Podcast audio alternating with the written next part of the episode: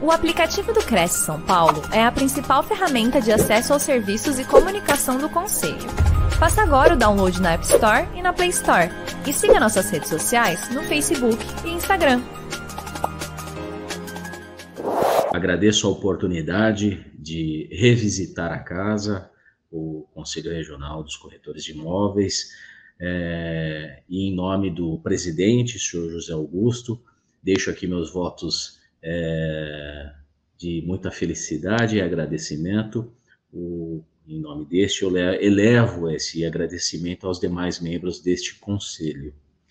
Uh, a oportunidade é ímpar, por quê? Porque o corretor de imóveis, ele é um ente de suma importância diante da realidade do direito imobiliário. Haja vista que o negócio jurídico que está pautado aí pela realização de compra e venda, locação e demais negócios que norteiam a atividade do corretor de imóveis também está vinculada uh, diretamente ao próprio direito imobiliário. Então, nesse contexto, uh, eu vim aqui trocar uma ideia com vocês, no sentido de apresentar talvez ferramentas é, vinculadas ao Instituto do Direito Imobiliário, ferramentas estas que servirão tanto para a segurança do corretor de imóveis, no sentido jurídico da palavra, quanto é, na possibilidade de negócios que podem vir trazer maior complexidade em sua realização, mas, no entanto, negócios que muitas vezes são lucrativos por meio desta intermediação, mas não realizados em virtude das dificuldade que pode se apresentar diante da possível realização deste negócio. Então, uh, nós partimos aí para esclarecer um pouquinho, uh, nesse contexto do direito imobiliário, uh, os institutos da assunção de dívida e da cessão de crédito. Né? Então, é importante compreender esses institutos, haja vista que nós nos deparamos uma realidade brasileira, é, a qual é, muitos brasileiros buscam adquirir propriedades é, ou sonho da propriedade por meio do imóvel na planta. E por óbvio, diante das, dos percalços da vida, muitas das vezes há necessidade desse titular de direito, este adquirente, de ter que se desfazer dessa propriedade em virtude de alguma ocorrência na sua vida ou até mesmo em virtude de não ter interesse mais pela para adquirir aquela propriedade. Ah, não só nesta situação, eh, nós vivemos também um tempo em que eh, a tecnologia nos traz também a possibilidade da migração uh, do seu crédito vinculado a uma instituição financeira para outro. Uh, e muitas das vezes essa migração pode ocorrer mediante a oportunidade de taxas de juros, uh, muitas das vezes mais oportunas e mais vantajosas ao próprio devedor. Então, nós vivenciamos essas realidades todos os dias, mas talvez não conhecemos o nome dos institutos é, dentro do direito que pautam, legalizam, trazem formação e fundamentação legal ah, para que o próprio corretor de imóveis, atuando como ah, intermediário nesta relação, nesse negócio jurídico, possa ah, enxergar aí os meios cabíveis dependendo da situação, para assistir este cliente, para atentar uh, à necessidade desse cliente e, por que não, vislumbrar aí uh, um lucro diante da riqueza do serviço prestado quanto do entendimento de cada instituto. Então, posto isto inicialmente, vale dizer uh, do que se trata o Instituto da Cessão do Crédito, Sessão de crédito. Uh, A cessão de crédito, ela é está vinculada à possibilidade de um credor, um credor, transferir o direito sobre este crédito para um terceiro. Ué, como assim, professor, transferir este direito? É, a própria lei, o Código Civil, traz autonomia uh, a que um credor, titular de um crédito, e especificamente quando nós tratamos de direito imobiliário, nós vamos trabalhar nas possibilidades tanto dos contratos, dos negócios jurídicos vinculados à compra e venda, a prazo, bem como a aluguéis. Imagine que eu tenha, eu como um administrador de bens imóveis, uma imobiliária, corretora, uh, administro a locação de determinado bem uh, e o locador, em determinada situação, em virtude de uma obrigação com um terceiro, resolve ceder o crédito da locação, dos, dos recursos oriundos da locação de seu imóvel para este terceiro. Isto é possível? Porque esse terceiro não faz inicialmente parte da relação jurídica, do negócio jurídico. É possível? Diante da lei, sim. Diante da lei, sim. Existe a possibilidade deste titular de direito, este locador, arcar é, ou transferir, ceder os direitos de crédito junto à questão da locação para um terceiro. Mas ele pode agir de forma arbitrária ou seja, cedendo esse direito para outro sem o conhecimento do locatário? Importante dizer, quando tratamos da cessão de crédito, e aí o ponto em que o corretor de imóveis, bem como a imobiliária, terá que ter o quê? Ciência desta ocorrência em virtude dos riscos inerentes à ocorrência. Imagine que, feita essa cessão de crédito pelo locador a um terceiro, este ato não é comunicado ao locatário.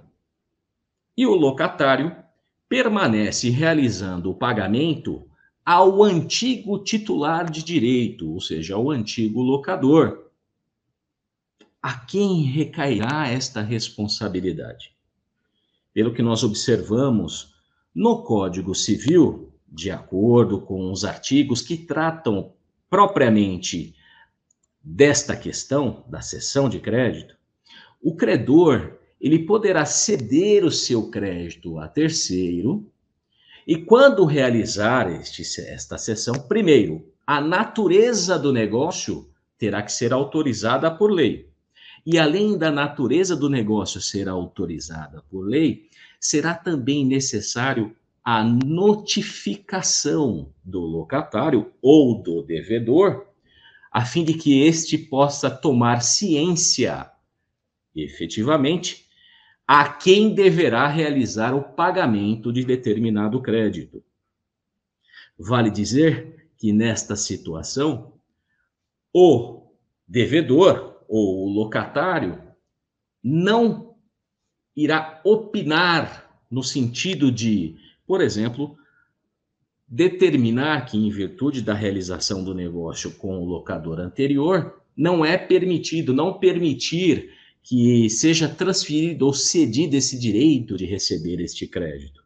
Na verdade, a lei determina que, neste caso, o locatário, ou neste caso, o devedor, terá que ser apenas e tão somente cientificado formalmente, de forma expressa, e a partir do momento que tomar este conhecimento, concordar com a situação.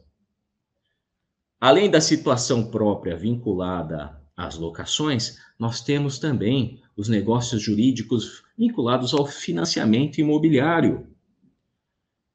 Vocês já devem ter enfrentado situações em que um determinado cliente adquire a propriedade de um imóvel, financia junto à instituição financeira e, Este financiamento, uh, quando realizado, vai uh, verificar, verifica-se no contrato, no compromisso de compra e venda formalizado entre a incorporadora ou construtora e o adquirente, a possibilidade de hipotecar aquela unidade autônoma a uma instituição bancária.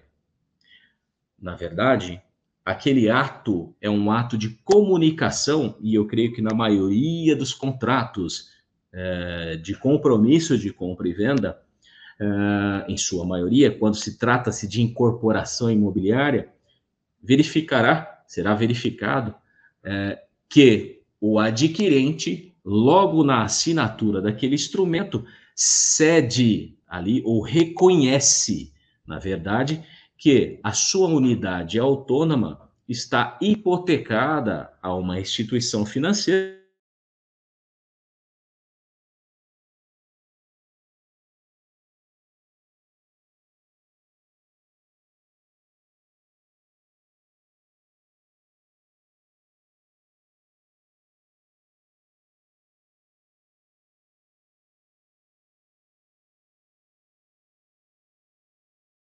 liquidada a obrigação com a instituição financeira por meio uh, da unidade autônoma, é aí sim obrigatória a expedição de um termo de quitação, a fim de que seja feita, inclusive, a baixa da hipoteca lá atrás realizada. Condição de cessão de crédito. Condição de cessão de crédito feita ali especificamente entre incorporadora, construtora e instituição financeira.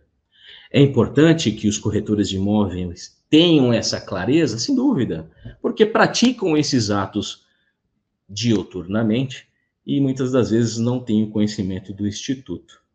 Então, o que nós devemos frisar quanto à cessão de crédito propriamente dita é um instituto que autoriza ao credor, ao titular do crédito imobiliário, transferir a terceiro o direito de recebimento deste crédito, ceder a este terceiro o direito de recebimento deste crédito, por óbvio, por meio de concordância desse cessionário, que é aquele que passa a ser o novo credor, e mediante a cientificação, cientificação, notificação e cientificação do devedor. Mas por que trazemos e buscamos esse tema é, para os corretores de imóveis? Porque muitas das vezes, quando da realização deste ato, nós sabemos que, como uma administradora, a imobiliária terá que ter ciência, no caso da locação, da cessão desse crédito a terceiro. E por que terá que ter ciência? Porque a imobiliária, por si só, atua, e muitas vezes, não só como intermediária na locação, mas como administradora da relação locatícia. E sendo administradora da relação locatícia, a partir do momento que eu tenho uma alteração no polo, neste caso, credor da relação contratual, há necessidade de se tomar as medidas cabíveis, pertinentes e judiciais, jurídicas, a fim de se resguardar, resguardar a própria imobiliária bem como as partes que compõem o contrato. Haja vista os riscos inerentes a uma responsabilidade civil. Nesse sentido, uh, é essencial compreendermos então a fundamentação sobre a cessão de direito de crédito. O artigo 286 do Código Civil conceitua. Este artigo estabelece que o credor pode ceder o seu crédito se a isso não se opuser à natureza da obrigação, ou seja, uh, não se opuser à relação contratual ali realizada, imagine que, diante de uma composição contratual, tenha uma cláusula expressa impedindo este ato. Ah, existindo esta cláusula expressa, ou que propriamente a obrigação específica a lei não autorize, o ato realmente será sujeito à invalidade. Mas, quando autorizado por lei, o próprio artigo 286 atribui essa possibilidade ao credor. O artigo 287 do Código Civil traz clareza quanto da necessidade de notificação ao devedor. Veja bem, ele não informa a necessidade de concordância do devedor, mas sim a necessidade de notificação. Então, o artigo 287 determina que a cessão de crédito não terá eficácia em relação ao devedor, nem a terceiros, antes de se notificar ao devedor. Vejam se, diante desta informação, ah, não é pertinente aos corretores de imóveis a clareza desse artigo 287. Por quê? Porque o próprio determina que a cessão de crédito, ou seja, a transferência do direito de receber, por exemplo, um aluguel, não terá eficácia em relação ao devedor, nem a terceiros, antes de ser notificada ao próprio devedor. Então, nesse contexto, é essencial, diante da administração, o ato de notificação. O artigo 289 traz a responsabilidade do cedente. No que consiste essa responsabilidade? A responsabilidade do cedente. A responsabilidade do cedente está pautada quanto aos riscos inerentes à solvência. Mas como assim? O artigo 289 estabelece que, salvo estipulação em contrário, o cedente não responde pela solvência do devedor. Em regra, em regra, aquele que transfere o direito de crédito transferiu para outra instituição bancária. Então imagine, portabilidade de crédito, já ouviram falar? Tenho certeza que sim. Imaginem que diante da portabilidade de crédito, eu tenho um crédito imobiliário como instituição financeira, consegui é, mediante outra instituição, a possibilidade de uma taxa de juros mais interessante.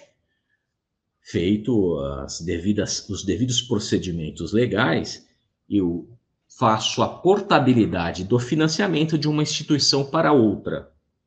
Imagine que esse devedor, após a portabilidade,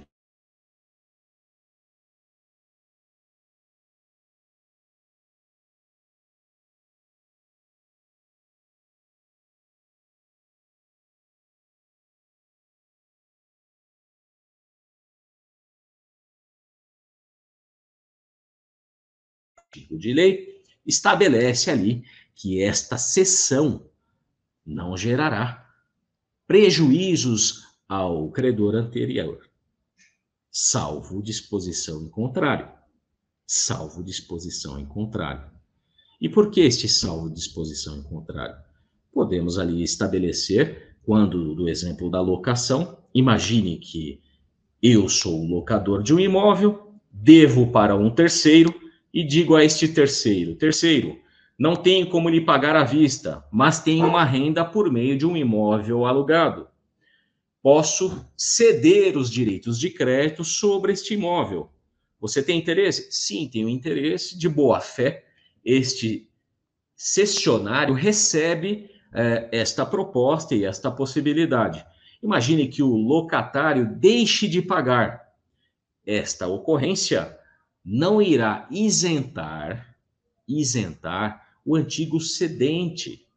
Por quê? Porque ele ali atuará de forma ah, solidária quanto da responsabilidade, quanto da, do cumprimento da obrigação no ato do pagamento do valor devido.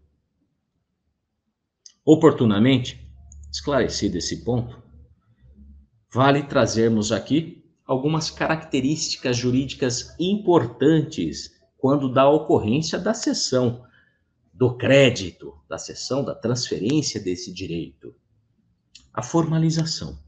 Sim, há necessidade de se estabelecer um ato formal. Este ato formal será ali é, ou preconizado por lei ou um ato da mesma forma onde foi feita a constituição do contrato original. há necessidade, na maioria das vezes, que este contrato seja por escrito e que venha a especificar claramente o crédito, o objeto a ser o quê? Transferido, cedido, trazendo ali, inclusive, as condições envolvidas e as relações essenciais para a continuidade do recebimento deste crédito. Outro ponto importante é a necessidade de notificação e reforço, notificação do devedor, para que a sessão seja oponível a o devedor, para que o devedor tenha ali a obrigação de pagar aquele determinado recurso para um terceiro, há necessidade fundamental de notificar a sessão. Essa notificação irá garantir ao próprio devedor que saiba quem pagar, a quem deve realizar o pagamento, evitando é, que realize o pagamento original e seja cobrado novamente pelo cessionário. Direitos e obrigações, que são características essenciais aí neste caso, ah, jurídicas importantes. A sessão, ela irá transferir né, todos os direitos associados àquele negócio constituído. Todos os direitos. Inclusive situações vinculadas a condições acessórias ao principal contrato. Então, uh, nesta sessão, vale dizer que tanto uh, a transferência e assim uh, aqueles que estão vinculados à condição do crédito também será mesmo, o mesmo contrato formalizado antes da sessão deverá seguir o mesmo regramento posterior à tal prática, não visando aí prejuízos ao uh, cessionário, aquele que recebeu o crédito por algum meio. Nós falamos aqui da possibilidade da existência de dívida, uh, quando do recebimento de um novo cessionário. Uh, mas é importante verificar aí a possibilidade da cessão de crédito, talvez alguns já tenham visto isso, na antecipação de recebíveis junto à instituição bancária. Quais eram os, quais são os recebíveis? Muitos os recebíveis estão vinculados aí ao crédito por meio de daquelas maquininhas, né, onde se antecipa o crédito. O ato de antecipação de crédito nada mais é do que um ato de cessão de crédito, onde o lojista, né, ou até mesmo a, a imobiliária, recebe de forma antecipada o crédito é, por meio do que? Da cessão daqueles recebíveis a uma instituição financeira, a qual faz o pagamento antecipado mediante um determinado juros e assume ali como um cessionário uh, o risco diante do pagamento parcelado daquele cartão de crédito, especificamente. Seria um outro exemplo no mercado de cessão de crédito. Bom, vinculada a esta realidade, precisamos trazer as implicações, como já venho trazendo, implicações práticas. A cessão de crédito tem diversas. A flexibilidade financeira para o cedente. Seria a flexibilidade financeira é, a flexibilidade financeira para o cedente é a possibilidade de que ele venha se liberar daquela relação capital, venha deixar de fazer parte daquela relação capital, transformando um recurso que ainda se encontrava ali imobilizado é, e viabilizando esse recurso de forma antecipada, transferindo a sua obrigação de receber de forma parcelada a um novo credor, Outra possibilidade é o investimento para o cessionário, aquele que adquire propriamente o, o crédito. Haja vista que é uma oportunidade de assumir uh, um crédito parcelado e muitas das vezes cobrando um juros, e a gente sabe disso, a instituição, por óbvio, instituições permitidas a fazerem isso né, por meio de uma garantia real, que é, seria, neste caso, aí, o próprio imóvel. Outro ponto importante seria a segurança para o devedor. Né? O devedor ele poderá continuar pagando e cumprindo com suas obrigações financeiras sem ter alteração substancial nas condições do crédito, nas condições ali contratadas, embora tenha um novo credor responsável para recebimento deste valor. Estabelecido esse ponto, vale dizer agora se nós compreendemos o conceito de cessão de crédito, o que é a assunção de dívida? O que é a assunção de dívida? E aqui é o ponto, é um ponto importante quanto aos riscos inerentes ao negócio imobiliário, ao ato jurídico perfeito. Ah, por quê? Creio que muitos já ouviram falar de contratos de promessa de compra e venda, compromisso de compra e venda, contratos esses que muitas vezes são realizados de forma particular. E é, assumindo riscos que muitas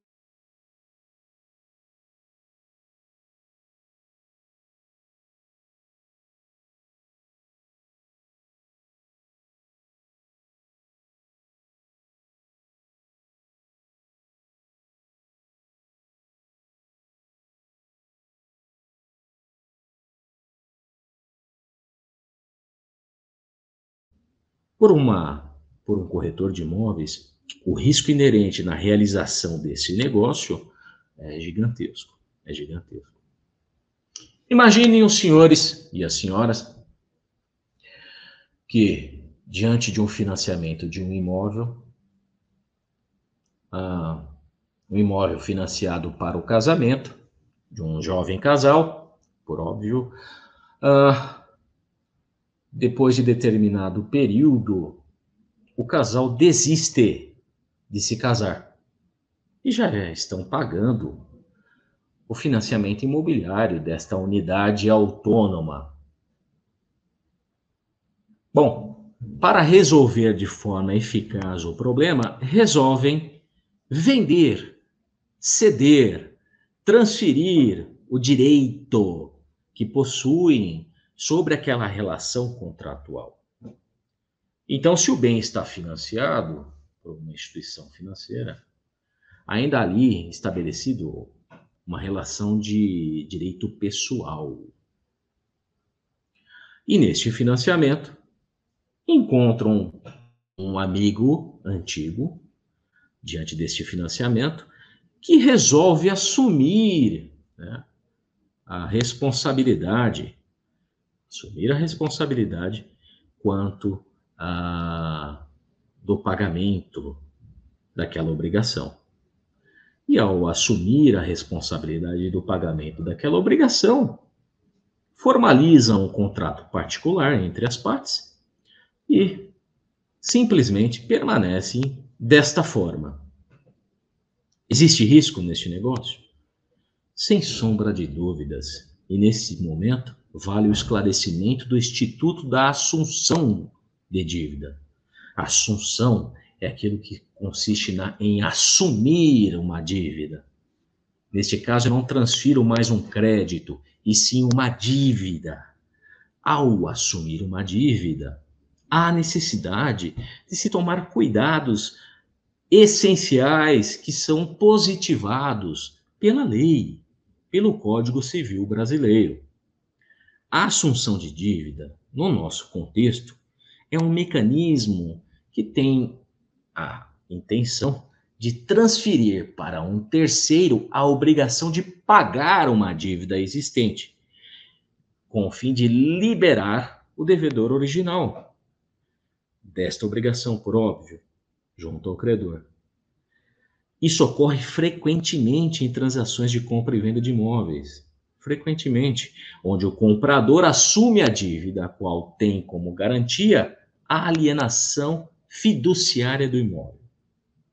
Então, imaginem que o banco, ao financiar o imóvel, por óbvio, vai se utilizar dos meios de garantia real para resguardar o crédito ali investido neste financiamento. o imóvel ficará ali alienado como garantia. E agora nós vivemos um novo passo, que é o marco legal das garantias, a lei que vem, inclusive, estabelecer maior facilidade da retomada do bem ofertado por, como garantia aí, é, por esse adquirente. Mas voltando ao exemplo em questão, imagine que uh, este amigo terminou de pagar o bem imóvel. E ao observar o encerramento do pagamento do bem imóvel, verificou-se que, em virtude da não transferência, porque há necessidade essencial, quando da ocorrência da assunção de dívida, de se comunicar o agente bancário desta sessão. Por que a necessidade essencial de se comunicar? Mas não só comunicar. Diferente da sessão de crédito, neste caso, será necessário a concordância da instituição financeira quanto da mudança do devedor. Haja vista os riscos inerentes a este negócio. Não se comunicando à instituição financeira, o fato é que, para ela, bem como para os entes públicos, permanecerá como proprietário do imóvel alienado os antigos devedores. E aí se cria um problema, principalmente se este ato for acompanhado por corretor, que não é, pode ocorrer de não observar tal situação, é, ou até mesmo confiar na promessa de uma das partes, e já ouvi muito disso, quando uma das partes informa que irá fazer a liquidação da obrigação junto à instituição financeira, assume esta obrigação e mantém ali o contrato particular sem comunicar à instituição financeira desta assunção de dívida. Grande problema, grande problemática. Questão que pode gerar responsabilidade civil quanto a danos a todos aqueles que participaram do ato. Se não vejamos, a assunção de dívida pode ser classificada de duas formas. Ela pode ser cumulativa, cumulativa, quando um terceiro assume a dívida sem exonerar o devedor original. Como assim? Se eu transferir a minha dívida para um terceiro, eu terei a obrigação de responder ainda por essa dívida quando transferida para este terceiro terei essa obrigação quando da possibilidade de ocorrência de insolvência deste terceiro e, por óbvio, ato de insolvência desconhecido do credor. Vou ser mais claro. Imagine que eu estou transferindo essa dívida para uma pessoa que se encontra em condição é, de insolvência, ou seja, ela não possui bens, ela não possui recursos financeiros para assumir tal obrigação. Nesta ocorrência, a assunção de dívida será cumulativa, ou seja, o terceiro deverá cumprir com a obrigação do pagamento, mas também será submetido a este cumprimento até a sua liquidação o antigo devedor. Outro tipo de assunção é assunção de dívida liberatória, quando o terceiro assume a dívida e com o consentimento do credor. Ou seja, eu tenho financiamento imobiliário. Neste financiamento imobiliário, resolvemos transferir esse financiamento para outra pessoa e eu vou ali com este possível novo devedor trazer comunicação à instituição financeira e apresentar documentação pertinente demonstrando que o novo devedor terá condições de arcar e assumir com a obrigação. A partir de nova análise de crédito, a instituição financeira irá avaliar, por óbvio, e concordar com tal situação de forma expressa concordar de forma expressa. Mediante a concordância de forma expressa, o antigo devedor irá se livrar desta responsabilidade E aí nós traremos aí o Instituto da Assunção de Dívida Liberatória. A fundamentação legal da assunção de dívida está vinculada ao artigo 299 do Código Civil. Esse artigo ele estabelece que ah, quando não estipulado nada em contrário ali na composição do negócio, que o devedor não pode compelir o credor a concordar com a assunção. Então, imagine que eu tenho uh, um contrato de locação de bens imóveis e, diante desse contrato de locação de bens imóveis, uh, seja ele comercial ou residencial, resolver transferir uh, a alocação, a responsabilidade do pagamento desta alocação a um terceiro. Né? Transfira essa obrigação. Para que isso possa ocorrer, é obrigatória o quê? A concordância expressa do credor. Obrigatória concordância expressa do credor. Então, nesse sentido, nós compreendemos que uh, a assunção de dívida ela ocorre de maneira uh, bastante recorrente em nosso país. Nós já ouvimos falar, infelizmente, dos contratos de gaveta. Contratos estes em que um devedor cede para um terceiro, inclusive a posse, a posse de determinado bem, por meio desta relação particular, infringindo, inclusive, a obrigatoriedade dos atos públicos, haja vista que este procedimento só e somente só poderá ser feito por ato público, registral ou até mesmo por outro ato, desde que aprovado por lei, seja pela cédula de crédito bancário. Cumulativamente se faz este ato em virtude do desconhecimento e sem ciência dos riscos inerentes a tal prática. Um exemplo que eu trago para vocês: uma determinada pessoa residia com outra em um determinado imóvel e estabeleceu uma procuração a esta pessoa a qual é, residia no mesmo imóvel para representá-la em qualquer ato. Esta pessoa era proprietária do imóvel onde ali se encontravam esses dois, os dois. E por meio desta procuração, esta outra pessoa formalizou uma escritura fazendo a cessão, a transferência por meio de uma promessa de compra e venda mediante esse contrato particular. Ato este é, que foi, é, teoricamente, desconhecido do real proprietário do imóvel. O fato é que o bem estava alienado a uma instituição bancária.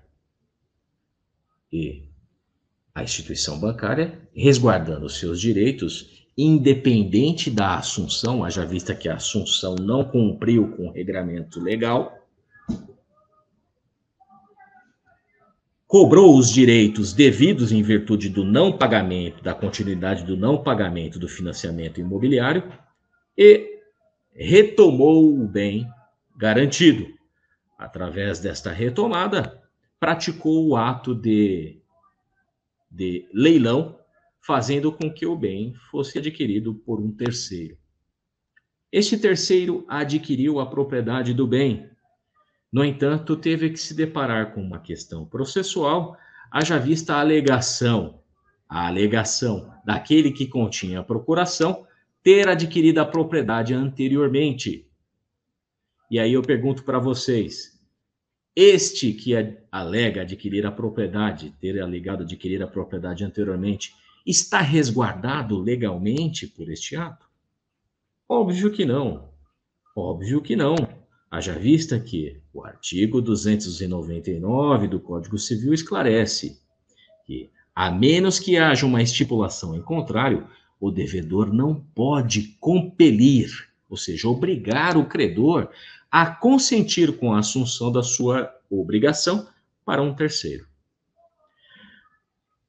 Gente, eu sei que o tema é um pouco complexo e o nosso tempo também é escasso, mas uh, o que eu trago aqui para vocês, corretores de imóveis, é a oportunidade de ter clareza desse instituto, a fim de que possa ser diligente na prática dos atos de compra e venda e locação, primeiro, se resguardando de responsabilidades civis e também, por que não, enxergando novas oportunidades de negócio, haja vista muitos entenderem que e perderem os seus imóveis para as instituições financeiras, por entenderem que não podem praticar a assunção de dívida a terceiro diante da obrigação que assumiram é, por meio do financiamento imobiliário.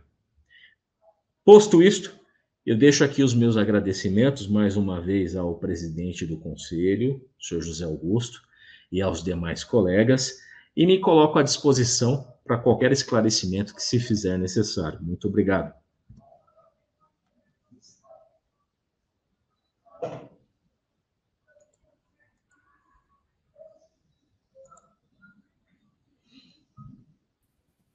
Voltamos. Eu não estava me enxergando, não sei se o som estava tava saindo certinho. É, antes da gente prosseguir para dúvidas e perguntas e tudo mais, eu queria é, dar um recadinho. Amanhã a gente tem live. É, amanhã, a live de terça-feira, às 10 horas da manhã, é, o tema é quatro passos simples para identificar a dor do cliente e vender mais. O palestrante é o Tércio Vitor. E a live de amanhã às 20 horas é o, tema é perspectivas para o mercado imobiliário em 2024 e o palestrante é o Gilberto Brito. É, então eu convido a todos que estão nos vendo para prestigiar as lives de amanhã e, enfim, é, e participarem, fazendo, mandando perguntas e tudo mais. Antes da gente fazer é, as tradicionais perguntas, eu vou agradecer a presença da Dênia Xavier. É, Beta Beta Prosa, é, bom, é a Maria Rejane de, é, de Porto Alegre, Rio Grande do Sul, é, Adriele Correia, Marcelo Aires, Williams Andrade, Dione Rodrigues e mais um monte de gente que nos assiste é, pelas redes sociais do Cresce e enfim. E eu pediria que vocês pudessem nos enviar perguntas e, e dúvidas e questões e comentários para que a gente possa é, fazer essa interação é, mais bacana. Enfim, conta para nós aí o que, que vocês estão achando, o que, que vocês acham do tema, ou observações que vocês gostariam de, de, de fazer. É, é, doutor, deixa eu só, eu, enquanto o pessoal se prepara lá, é, eu queria fazer uma, uma, uma, uma, pergunta assim minha, né? É, tudo isso que o doutor apresentou, essas é, é, tem, tem, sido, na prática, tem sido observado assim com. É, é comum ou, ou, são aqueles institutos jurídicos que são um pouco raros da gente se ver, ainda as pessoas têm uma certa resistência, é, em, em, porque a gente, né, a gente vive num país que muitas vezes o acesso à justiça é um pouco é, complicado ainda, né? Muita coisa melhorou, mas é, então as pessoas elas, elas têm um certo temor de, de negócios jurídicos pouco é, redondinhos, né? Então o doutor acha que é, é, essa é, essa temática, ela na prática se vê com, com frequência ou ainda há uma certa resistência? Porque são possibilidades de negócio muito interessantes, né? E, e o que o doutor é, poderia trazer para nós a respeito disso? Sim, é, é, o fato é que é, muitas das vezes, Márcio, as pessoas praticam os atos é, desconhecendo o Instituto. Né?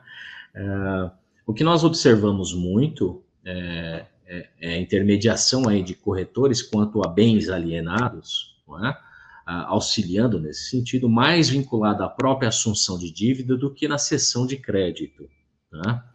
Ah, o fato é que ah, nós estamos nos deparando com, com, uma jurisprudência, com uma justiça bastante eh, rígida quando da ocorrência do descumprimento de tais situações. Então, esta rigidez ela vai fazer com que obrigatoriamente os corretores passem a se atentar a esta situação e enxergarem uma oportunidade de negócio sem sombra de dúvidas, porque é aquilo que eu digo, uh, nós buscamos o negócio, a compra e venda, vamos dizer assim, na sua essência maior, que é a entrega da coisa mediante o pagamento em espécie, né? Ponto. Uh, mas o fato é que a realidade uh, do brasileiro, ela, ela mudou. Por quê? Porque só basta nós verificarmos aí a quantidade de financiamentos os quais nós nos deparamos dia a dia, né? Financiamento imobiliário. E desta composição de financiamento imobiliário, ah, vamos dizer que uma média de 30% a 35%, isso sendo bastante otimista, não segue com o financiamento. Não segue com o financiamento e acaba perdendo o imóvel. Por quê? Porque desconhece a possibilidade da realização da assunção de dívida. É? Então, uh, é um, sim um meio, um instituto que pode ser técnico, mas que está diariamente à disposição dos corretores como oportunidade de negócio, como oportunidade de negócio, sem sombra de dúvidas. Tá? A cessão de crédito, eu entendo é, no sentido de segurança jurídica para as imobiliárias. Haja vista que é, muitas das vezes, quando a imobiliária se torna administradora do bem imóvel, ela deve fazer esse acompanhamento de todos os atos. E o próprio cliente, às vezes o credor, né, que é o locador, desconhece e começa a realizar atos fora da relação contratual sem o conhecimento da imobiliária. E nesse sentido, nós temos como algo basilar quando se fosse tratar de compra e venda, a necessidade já da notificação do locatário, é, quando do interesse da compra pelo imóvel. Né? Ah, e muitas imobiliárias realizam, imobiliárias não, muitos proprietários de imóveis, desconhecendo dessa norma, realizam a venda deste bem a terceiro sem o quê? Realizar a procedente notificação ao locatário. Né? Então, não realizando essa notificação, sujeita o ato, sujeita à anulação do ato. Por isso, a necessidade desse do conhecimento desse instituto. Perfeito, doutor. Uma coisa que o doutor abordou que eu achei interessante, relacionado, por exemplo, à questão do, do a pessoa ela tem lá uma renda que no caso é a, a oriunda de uma de, de um valor de locação de um imóvel sua propriedade e a pessoa utilizar essa renda é, vinculando ela um, como uma garantia ao pagamento de uma dívida e, e tudo mais. Esse tipo também de, de, de, de transação tem sido comum, porque às vezes, é, como, é, como o doutor falou, às vezes as pessoas elas conhecem essas possibilidades, elas, elas têm é, é, elas têm até possibilidade de obtenção de créditos até mais em conta em relação a outras modalidades, né, outras, outros tipos de créditos, né, e tal, e ela acaba não utilizando, pagando até juros mais altos, dependendo da, da onde ela vai tomar esse, esse, esse, esse crédito,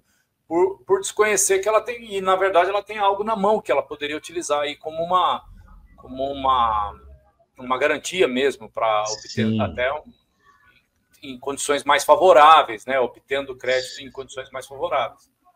Sem dúvida, sem dúvida.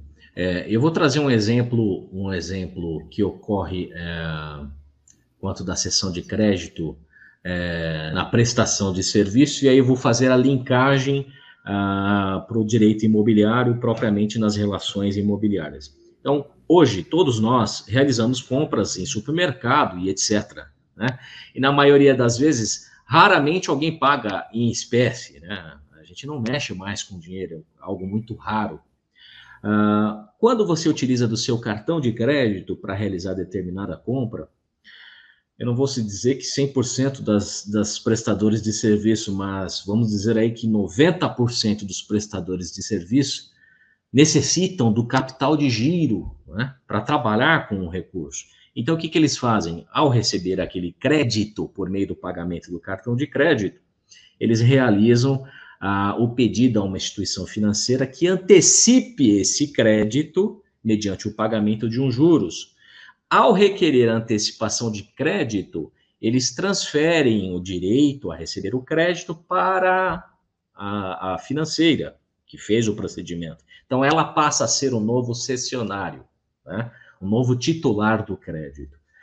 No caso dos imóveis, isso ocorre ah, de forma muito informal, porque todos temos dívidas. O que, que acontece? Eu tenho um aluguel, recebo esse aluguel, e ele vai estar no bolo dos meus créditos recebíveis e eu vou arcando obrigações com esse recurso. O problema é o devedor, porque o credor, na verdade, que está recebendo esse recurso no bolo, quando ele sabe que uh, este devedor que tem um imóvel locado uh, pode ceder né, este direito a ele, ele faz o que? Ele vincula, ele tem a possibilidade de vincular a obrigação especificamente àquela relação contratual, trazendo segurança para quem? Para aquele credor do titular, do proprietário do imóvel. Então, é, se acontece muito, muito ou não, é, o fato é que você não vai observar na, especificamente na sessão de crédito, especificamente quanto das locações, este ato, mas é um ato que pode ser praticado, entende, Márcio? É um ato que o corretor, tendo essa ciência, ele pode inclusive trazer para soluções em, casos de inadimplência na própria administração da imobiliária. Né? Então, imagine que você administrando diversas relações locatícias, há necessidade. Imagina que eu tenho um cliente que é lojista, né? ele tem lá na, na carteira dessa imobiliária, ele loca um imóvel para o seu comércio. Passa a ser ter dificuldade dessa obrigação mas este locador tem cinco imóveis na mesma imobiliária, esse locatário tem cinco imóveis na mesma imobiliária, recebendo o crédito desses imóveis. Né?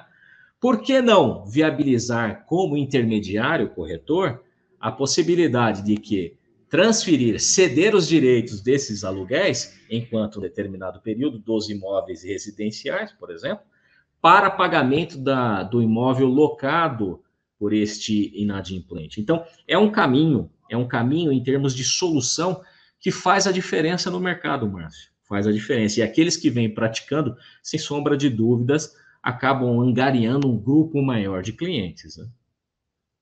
Muito bem, muito bem. É, doutor, Está chegando nossa hora e, mais uma vez, é, em nome de toda a diretoria do Cresce, em especial o presidente do Cresce, José Augusto Viana Neto, eu agradeço a presença e queria convidar o doutor para que tenha é, é, fazer outras tenha outras participações aqui com a gente, trazendo outros temas também é, tão relevantes quanto estes é, que foram abordados hoje, hoje à noite e, enfim, muito obrigado, doutor, de verdade. Agradecemos. Obrigado. Obrigado, agradeço a todos mais uma vez a oportunidade e sempre que for necessário estou à disposição. Forte abraço a todos. Muito bem, para você aí de casa, nosso muito obrigado e é sempre uma satisfação estar com vocês todos e até uma próxima. Tchau.